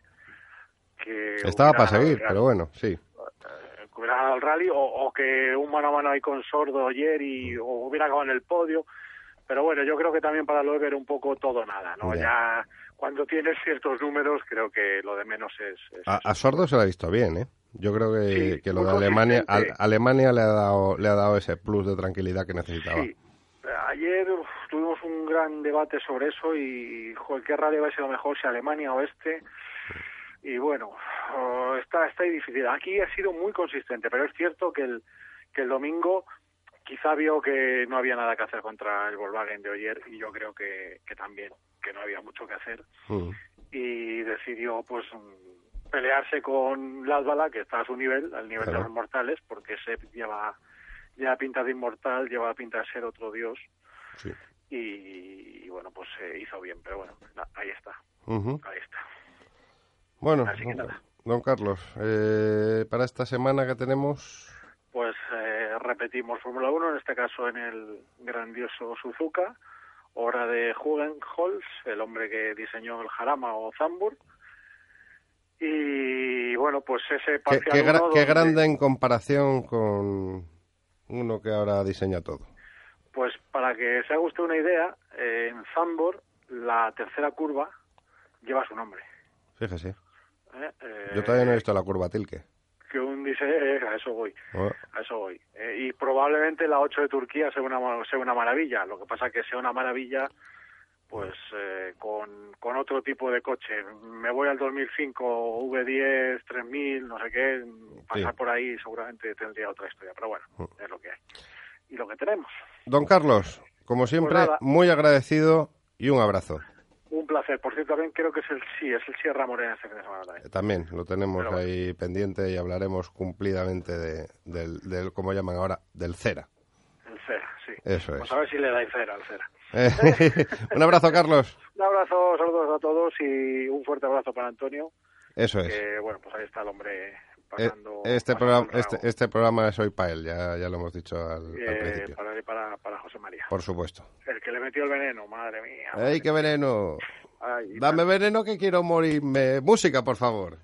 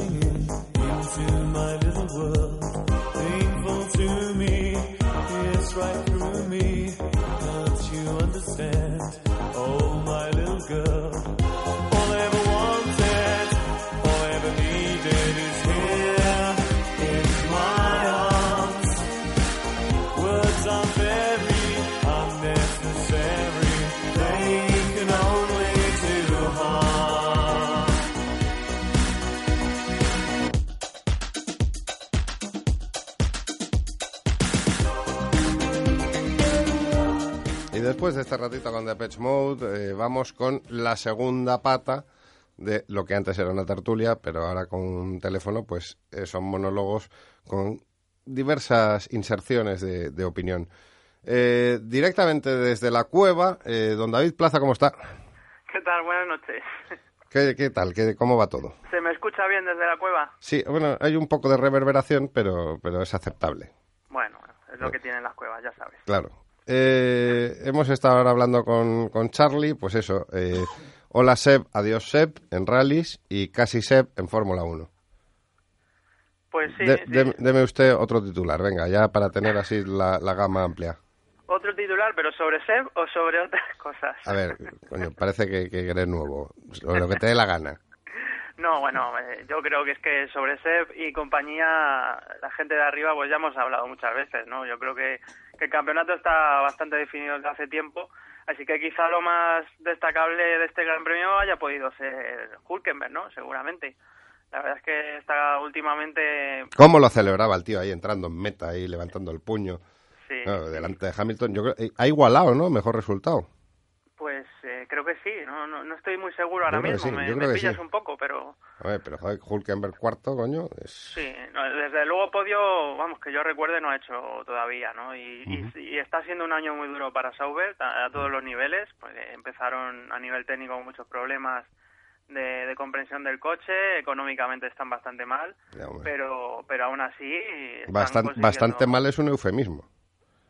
Sí, sí, es, es un de poco cojones. generoso, ¿no? Sí, Sí, sí. Y, a, y a- y a pesar de ello, pues están consiguiendo buenos resultados últimamente y, Sí. y Hulkenberg lo está aprovechando y, y se está ganando ya el empujón definitivo, a ver si alguien se lo quiere dar y le da un coche un poco a la altura de lo que todos esperamos de él. Claro, y Lotus lo estamos recuperando. Sí, sí, visto lo Lotus- visto, ¿eh? Lotus es que yo creo que, que- que, bueno, pues yo siempre he sido un gran defensor de Lotus, especialmente a nivel técnico. Creo que tienen mucho talento eh, en ese sentido y, y la verdad es que, bueno, pues eh, siguen eh, implementando mejoras, eh, ya, ya están utilizando a pleno rendimiento el coche de, de batalla larga y, y les ha ido muy bien. De hecho, es que, bueno, son prácticamente el equipo más consistente Red Bull aparte, ¿no? Porque. Mercedes y Ferrari tienen muchos vaivenes. Co- como Lotus- apunta por aquí Javier Hernández, eh, se nota que en Lotus mm, problemas de liquidez no parece que, que tengan así acuciantes. Mm, Bueno, eh, problemas tienen todos y, y Lotus seguramente, pues bueno, ya ya sabemos lo que comentó Raikkonen en, en el Gran Premio anterior, Sí, pero pero desde luego lo están aprovechando. Siempre han sabido aprovechar muy bien el presupuesto, sea, Eso es, eso sea pequeño o, o largo o más grande. En los tiempos de Briatore, eh, bueno, eso era muy evidente y, y lo siguen haciendo ahora. pero es alucinante que estemos hablando de, de- de un equipo que se va el piloto a, a Ferrari diciendo, es que no me pagan el sueldo. Y te das cuenta de que ahí hay un dinero que sí que lo están pudiendo aplicar en, en- en mejorar el, el coche, ¿no? Dice, "Eh, ya, ya pagaremos al piloto. Sí, Yo, no, a ver, no sé si es así exactamente, pero bueno, desde luego es la imagen que da. Sí, un poco al estilo Williams a lo mejor, ¿no? Que lo de menos eran los pilotos, Sí. desde, desde tiempos inmemoriales. Bueno, eh, hombre, no podemos negar que al final, eh, además, lo primero que, que en lo que se trabaja es en el coche, ¿no? Y, y, y las mejoras que estamos viendo ahora en, en los coches, pues, pues quizás se han proyectado hace dos o tres meses, ¿no? Entonces, pues eh, puede que a lo mejor eh, el, el parón a nivel económico que ha sufrido Kimi en el último mes o los últimos dos meses, cuando haya sido, pues se vaya a notar en el coche a final de temporada o incluso a, pri- a principio de la siguiente, ¿no? Eso ya está por ver. Son, Sí. son timings muy distintos seguramente los, los del coche y los de pues los pagos, los sueldos de, de, de mes a mes. Bueno, y a- por arriba del todo, ¿cómo ves la cosa? No, por arriba mm, el, el campeonato está claramente decantado en, a Sí, no, el de tema, tema es saber cuándo es campeón. cuándo va a ser y luego su campeonato pues hombre en principio yo creo que Alonso lo tiene lo tiene más o menos de cara porque si bien Mercedes es más rápido en líneas generales no tiene la consistencia seguramente necesaria para batir a Alonso pero bueno Que yo oye, creo que mer- meritazo, meritazo de Alonso con esa birria de monoplaza eh, ser subcampeón virtual. Sí, de todos modos no tenemos que olvidar que durante las cinco o seis primeras carreras el Ferrari no quizá el mejor coche, pero pero por ejemplo en sí que lo fue. ¿eh? Claro, sí, pero bueno, oye, es una temporada. no- Sí, sí, pero claro, luego las cosas se equilibran. Mercedes empezó bastante mal también. Eh, Hamilton ha tenido algunos algunas cosas pues que le, ha- le han lastrado a nivel de puntos y eso todo cuenta, ¿no? Pero no, sin duda, yo creo que podemos podemos decir un año más que Alonso le está sacando prácticamente todo lo que tiene el coche. Oye, hay equipos que ya están deseando que termine la temporada, como Ferrari, como McLaren, que lo de McLaren este año es para realmente olvidar. Sí, O sea, es, es impresentable como, como han podido un equipo de esa, de esa categoría mm, bajar tanto el rendimiento.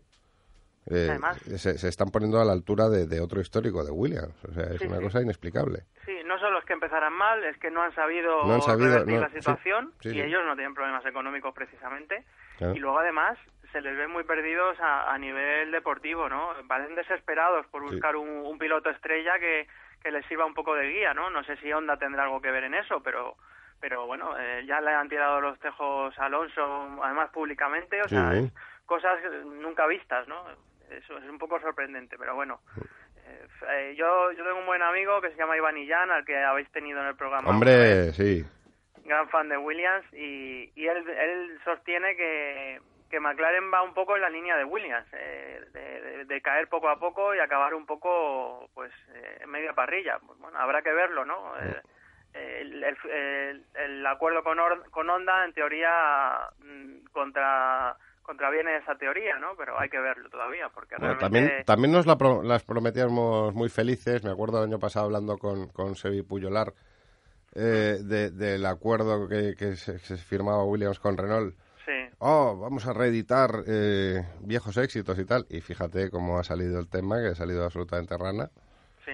Eh, es que es eso, o sea, al final la Fórmula 1 es esto, son los resultados y, y eres tan bueno como tu último Gran Premio. Sin duda, lo que pasa que en el, en el caso de McLaren nosotros siempre tenemos a Domenicali muy presente por, por razones obvias eh, aquí en España, pero si analizamos lo que está haciendo Whitmars desde que sustituyó a Ron Dennis en McLaren, la verdad es que también es preocupante. ¿eh? En fin, oye David, que te dejamos eh, con todo nuestro afecto volver a tu cueva. No te molestamos más, Muchas gracias. ¿vale? Un abrazo a todos y, y en especial a Antonio Boto. Por supuesto que sí. Venga, un abrazo David. Un abrazo. Dentro música. And now, the news.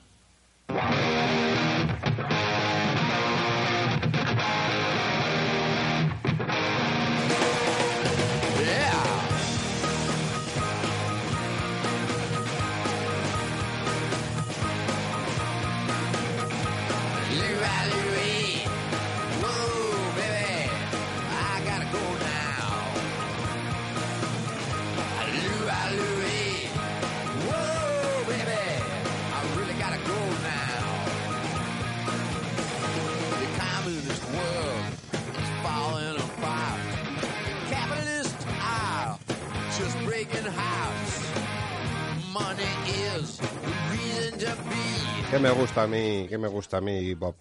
Eh, hoy tenemos además el privilegio de contar en el estudio con una periodista de raza, eh, una fina analista de la actualidad, que nos va a dar un poco su opinión sobre el Campeonato del Mundo de Fórmula 1. Noelia Tance, muy buenas noches. Hola, buenas noches. Preséntame a esa fina periodista de raza que va a opinar sobre el campeonato de Fórmula 1 en cuanto que la veas. Cuéntame, cuéntame, ¿qué, qué te parece? El campeonato de Fórmula 1, bien, gracias. Me alegro de que me hagas esa, esa pregunta.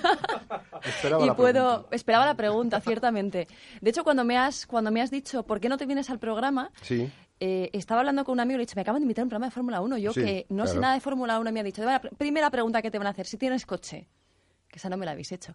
Y la segunda, si eres alonsista. Y digo, pues mira, la primera me la sé, la segunda no tengo ni A idea. ver, Noelia, aquí no hay manifestaciones, o sea, no, no se ponen Alonso, Vettel ahí a, a montar el pollo. No me tengo que subir encima de ninguna No te tienes que subir encima bien. de ninguna, de Bien. ninguna No me van a tirar cosas, unidad móvil ni nada. bien.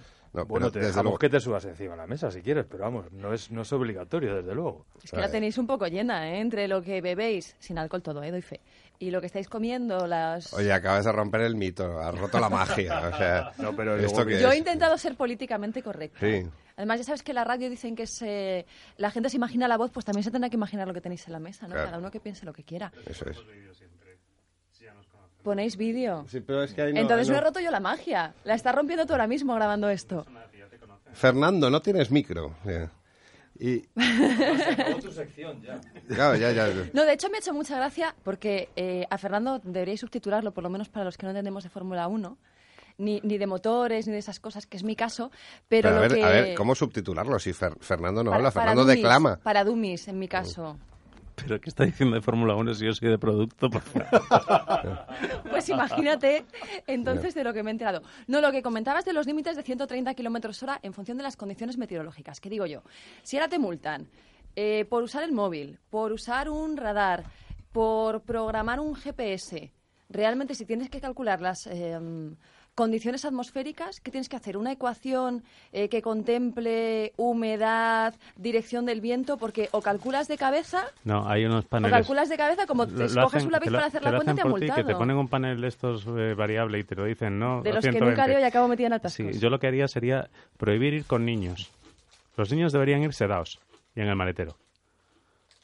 Ah, Ahora es cuando tenemos, alguien debería matizar. Si esto fuera tele, sacaríamos un cartel que ponía es ironía, porque sabes que esto la gente lo saca de contexto y por menos de esto te acaban Y la- las madres políticas también pública. tenían que irse dadas en el coche.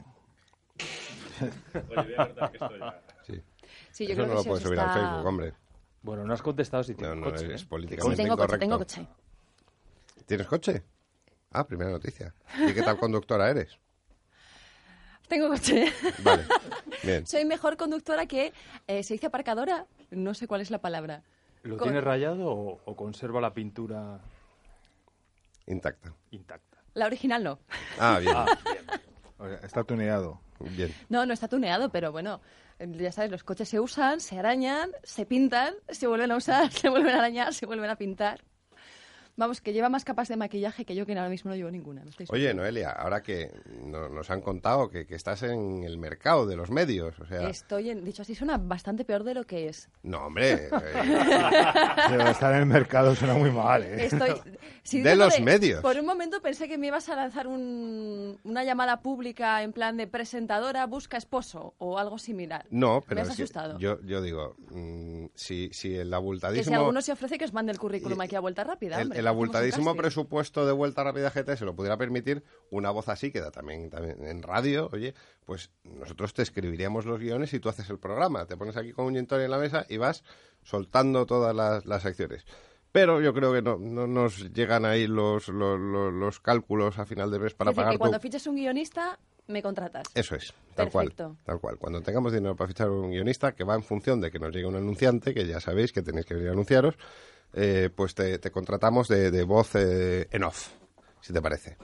Bueno, como eso va a llevar tiempo, si quieres me voy estudiando lo de la Fórmula 1, que digo yo. Por supuesto. Que yo espero que no lleve mucho tiempo, lo de encontrar un anunciante. En dos- pero en- eh, pero ah, encontrar bueno. un guionista, bueno, va a llevar algo más de tiempo. Luego vas a ver más que nadie. Eh, estudiarte la Fórmula 1 en dos tardes y con el libro de Carlos Miquel que hemos Es vendido como hoy, Zapatero, eran dos tardes o eran tres, que nunca lo tuve muy claro. no lo sé, sale ahora eran la- dos tardes. las memorias. salen Dos las tardes. memorias. Dos tardes, dijo, las, ¿verdad? las memorias, yo no voy a comprar ese libro, lo siento. Bueno, Yo- lo mismo decía la gente del libro de Bono. Yo iba a decir, yo me compré el de Aznar. Yo me compré el de Aznar. Te pega todo. Sí. Y, y luego y Javier la Calzada también se lo compró. Y- pero bueno, el de Zapatero pega, se me ocurren se me ocurren cosas. Pero si os parece, vamos a dejar estos engorrosos eh, mm, devaneos y vamos con la mini tertulia motera. Sí, porque si no, ya sabes que nos revelamos. Y, no, si no se acaba el programa y os quedáis sin bueno, nada. siempre nos queda aquello de, bueno, como la semana que viene ese gran premio de Malasia, pues... Dentro música de motos.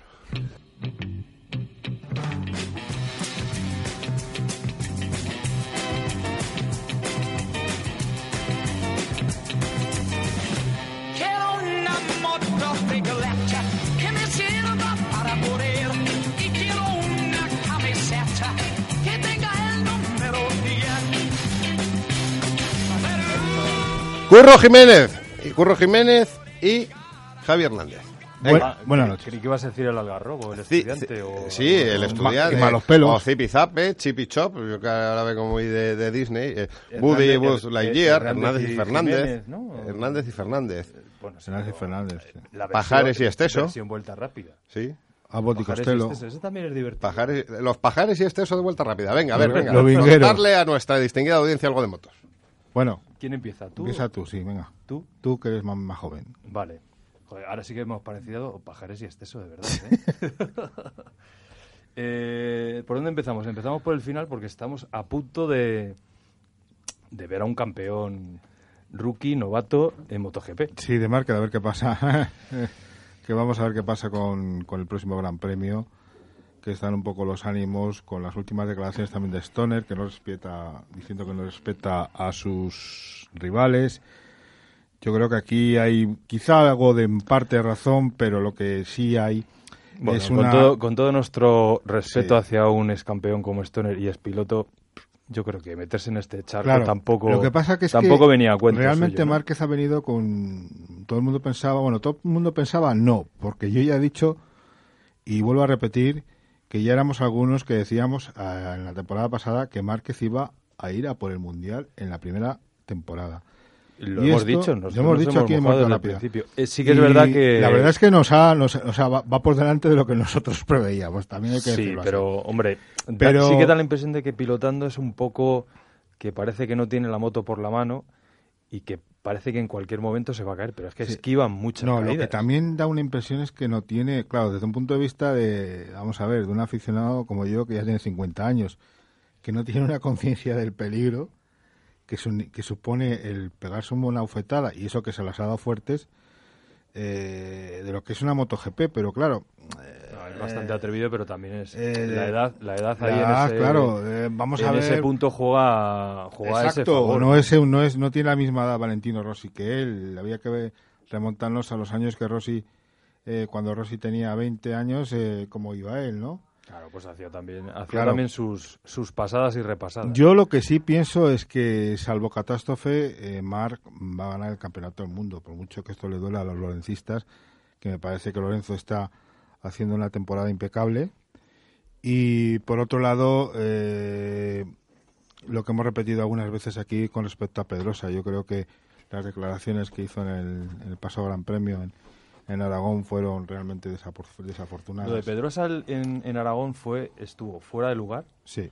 Porque además... eh, Desafortunadísimo. además, Sí. ese eso de sacar el cable, llamar a las, a las cámaras de televisión para que fueran al box, eso en el seno de- del equipo tampoco sentó nada bien que lo hicieran y, y- y en, ese, en ese aspecto se equivocó bastante. Y luego en la parte, en la parte de Márquez y de Lorenzo, la verdad que sí, sí hay cierta similitud con, con Vettel y con, con Alonso, porque Lorenzo está sacando la moto, mm, todo lo que eh, exprimirla todo lo que puede y sin embargo pues eh, la Honda es mucho Sí, mejor. pero la Yamaha no va tan mete- mal, ¿eh? O sea, quiero decir no que- va tan mal, pero le falta ese Le falta, yo punto no que, le, el- que le ha ganado ya Honda que en la entrada de Bueno, curvas, sobre exacto, todo. la entrada de curvas, quizá ahí, el, cambio, donde, le ha- donde el cambio automático, diferencia no es tanta, el cambio automático que es más es más rápido y son centésimas las que se ganan, ¿no? Y bueno, vamos a ver qué es, qué es lo que vemos en Malasia. Yo tengo muchas ganas de, de ver la carrera. Y Yo creo que Malasia es un, es un circuito, que se le va, le va muy bien a Márquez. Sí, pero también ha hecho buenas carreras Lorenzo en Malasia. No sé si ahí acabará siendo campeón o habrá que esperar, pero vamos, No, va en cualquier esperar, caso, sí. en cualquier caso la gira la gira asiática acabará coronando a Márquez como campeón, seguro. Y esta semana tenemos también, bueno, esta semana, este mes tenemos el 19-20 carrera de Superbikes en, en Jerez, con la ausencia de Carlos Checa por lesión y con el título todavía en el aire y con muchas posibilidades de que Tom Sykes con la Kawasaki pues lo pueda ganar porque ha hecho doblete en Magnicur. Hombre, yo creo que Kawasaki se merece este año ganar el Mundial de Superbikes.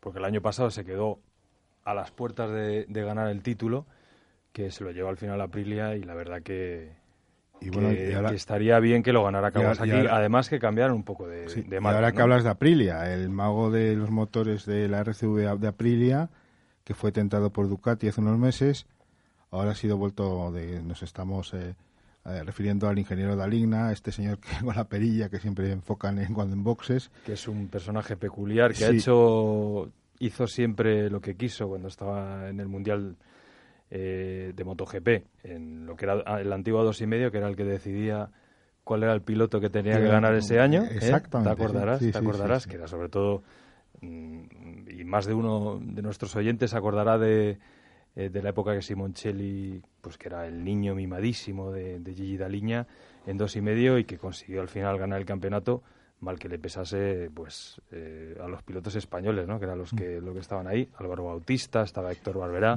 Sin embargo, Gita Liña tenía, tenía siempre en esa última época en dos y medio a, a Simoncelli, ¿no? Y yo creo que además, pues, aunque Ducati fichase a Gita Liña, lo que necesita es Es un equipo, ¿no? Pero para que le poner- pusieran un cheque en blanco a Stoner, que volviera al Mundial y que volviera Sí, con a mí me Ducati. encantaría eh, mm, ver a Ducati, igual que hemos, asistido este fin de semana pues en Superstore, en Supersport a- al primer podio de la BMW Agusta F3.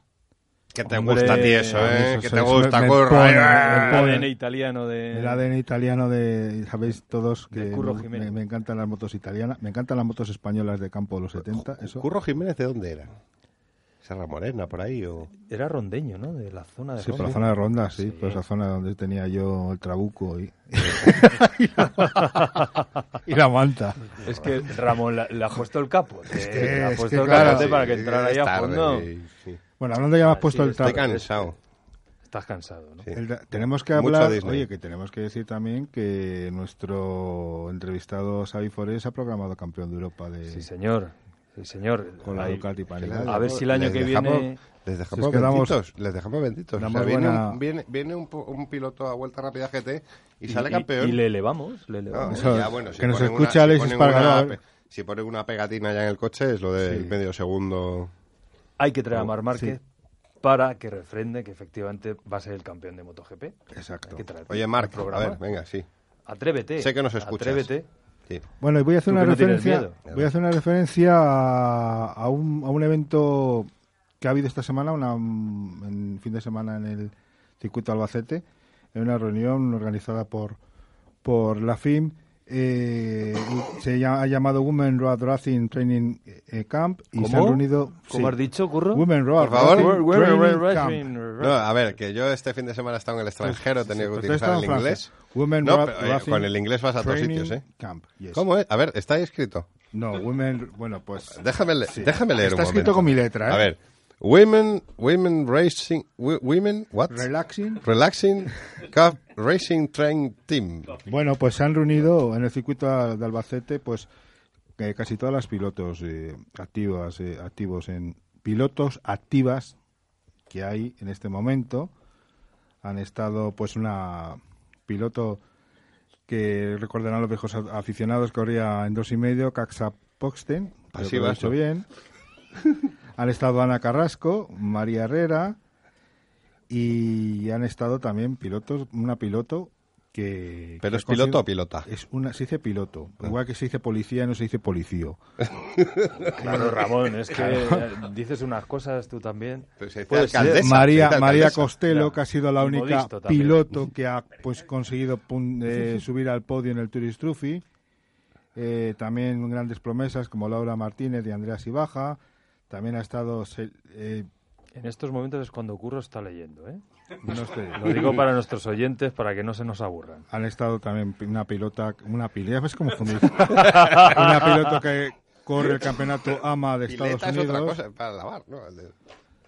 Y todo ello pues capitaneado Por cierto, que en el AMA tiene un buen, buen equipo de, motos es- Michael Jordan. sí, por Nita Coloni que es la responsable de la de, digamos de la sección femenina en, en la FIM, ¿no? Y una gran piloto, eh, BMW ha puesto a su disposición de estas pilotos un sendas eh, BMW S1000RR y bueno, pues eh, ha habido este resultado, pues que el resultado ha sido pues una una jornada muy interesante. Ha estado un piloto también eh, muy experto del campeonato del CEB y campeón del trofeo RACE como Ismael, Bonilla de, de monitor y el hombre venía un poco asustado de prisa que iban las chicas, ¿no? Hombre, Así sobre todo hay chicas como María Herrera que tienen un futuro Claro, y bueno, que ha eh, habido- por delante espectacular. Melissa París, o sea, eh, hay que decir que, que mm, no es fácil correr el campeonato AMA, de, por ejemplo, de Estados Unidos, que hacen tiempos similares, incluso mejores que las Superbikes, ¿no? Eh, como han demostrado en, en Laguna Seca, ¿no?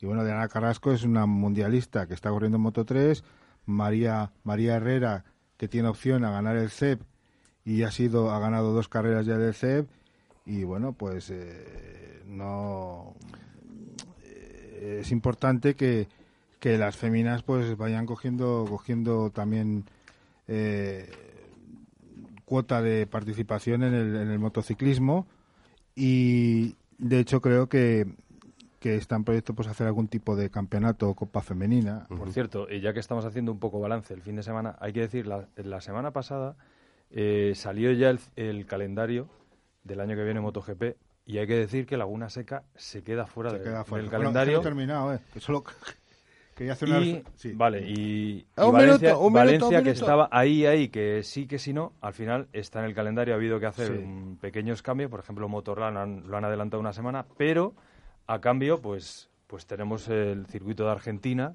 que, se, que va a debutar en el, en el Mundial. Y Pues ya, mira, Curro, sí, termina para ya referencia a a esto, echar eh, para la que, los que queráis ver más información sobre todo lo concerniente al, al motociclismo femenino, podéis iros a la página www.motociclismofemenino.com, que ahí tenéis toda la información de lo que son las féminas corriendo y montando moto. Pero antes hay que ir a, a twitter.com barra vuelta rápida FM y a eh, Facebook vuelta rápida G- eh, FM también. Vuelta rápida GT es el canal de YouTube. Fernando González, muchas gracias. Muchas gracias a vosotros. Curro Jiménez, muchísimas gracias. Muchísimas gracias a vosotros. Javi Hernández, muchas gracias. Muchas gracias a vosotros y a los oyentes. Noelia lado. muchas gracias por tu visita y por tu afilado y acidísimo punto de vista sobre las carreras. no, ¿no? Sí, y sobre todo, eh, un abrazo muy fuerte a Antonio Boto y este programa, querido Antonio, es por la memoria de tu hermano Juan María Boto, que te metió el veneno de la gasolina en Sí, las señor, venas. sí, señor. Y ahora nos vamos a hacer eso que sabemos hacer también, que es tomar copas. Hasta la semana que viene.